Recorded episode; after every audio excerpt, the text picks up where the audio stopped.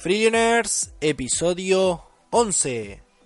Muy buenas, ¿qué tal? ¿Cómo estás? Bienvenido, bienvenida de nuevo al podcast Freelaners, el programa, el podcast donde ya sabes hablamos de ideas de negocios, noticias empresariales y todo lo relacionado con el mundo de los negocios. Mi nombre es Lautaro y bueno, después de un parón de un mes más o menos, que la verdad he estado con muchísimo trabajo y no, no llegaba con el tiempo de, de poder hacer el podcast y no lo quería hacer tampoco así sin ganas y con y bueno sin tiempo también. Así que bueno esperé un poco a, tener un poquito más de tiempo como ahora.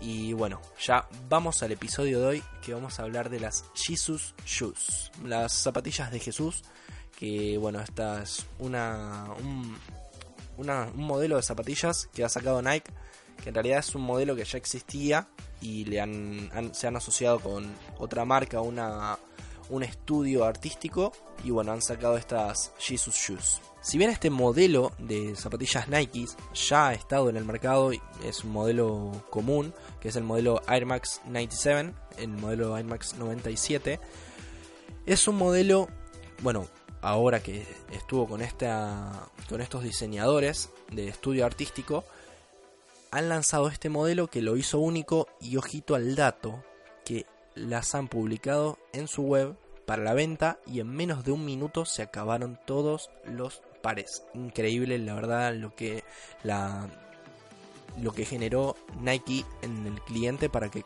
consiga. Obviamente que mucha gente también lo las ha comprado para hacer una reventa, que ahora vamos a hablar de, eso, de ese caso también. Y bien, vamos al caso. ¿Qué tienen de especial estas zapatillas?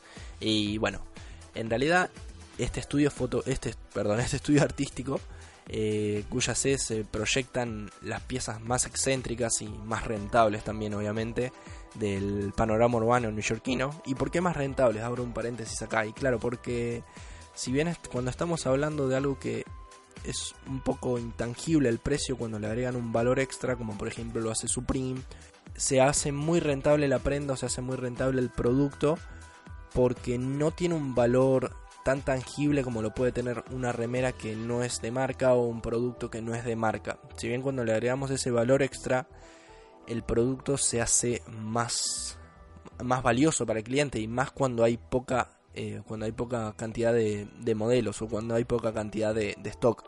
Cuando se genera esa escasez, el producto se hace bastante más valioso para el cliente obviamente y bueno ahí se generan las reventas como por ejemplo di el caso de, de Supreme Bien, seguimos, luego de ese paréntesis un poquito largo. Eh, bueno, hubo un comprador de, estas, de este modelo de zapatillas deportivas que las adquirió por 1.300 euros y para los pocos días revenderlas en ojito 3.621 euros.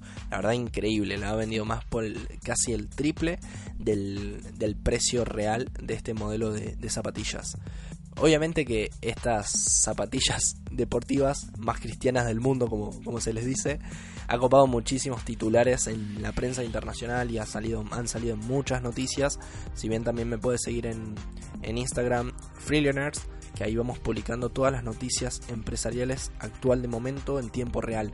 Y siempre acoto alguna información también por, por Instastory o también si tienes alguna consulta me la puedes hacer por ahí.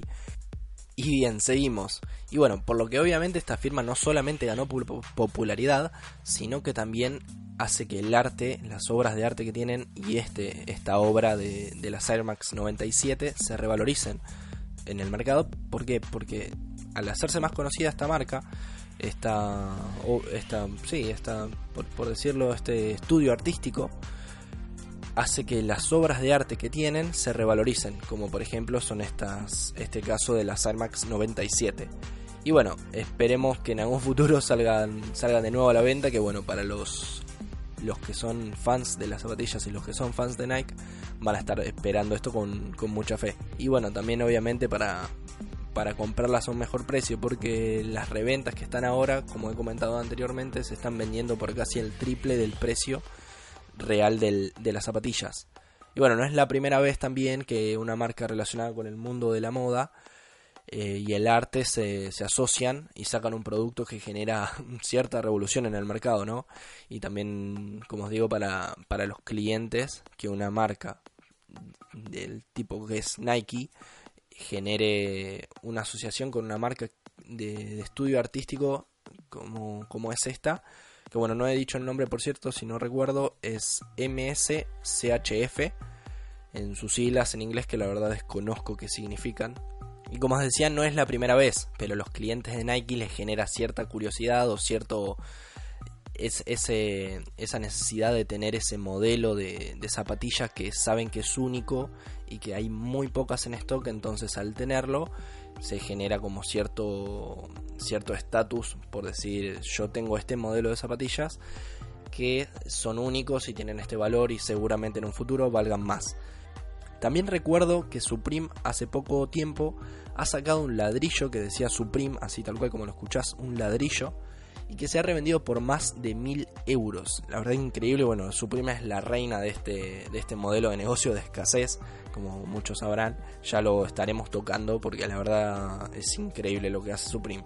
Es, es, brutal cómo lleva el modelo de negocio de escasez y, y la, el tipo de fans que, que, tiene esta marca.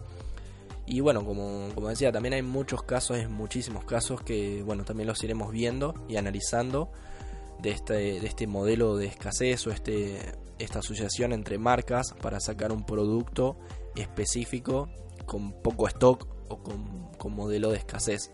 También hubo un caso de, de las bolsas de, lujo de Valenciaga que, que es muy interesante. ¿Qué más? También comentarte que dentro de poco vamos a lanzar el canal de YouTube donde vamos a hacer videos específicos también por ahí, vamos a subir los episodios de podcast ahí también y con un poco más de imágenes para hacerlo un poco más dinámico. También me puedes escuchar por acá, vamos a seguir igual.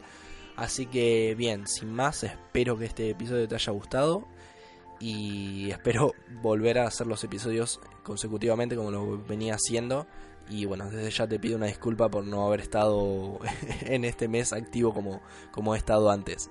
Así que bueno, sin más, un saludo familia, un abrazo enorme y hasta el próximo episodio.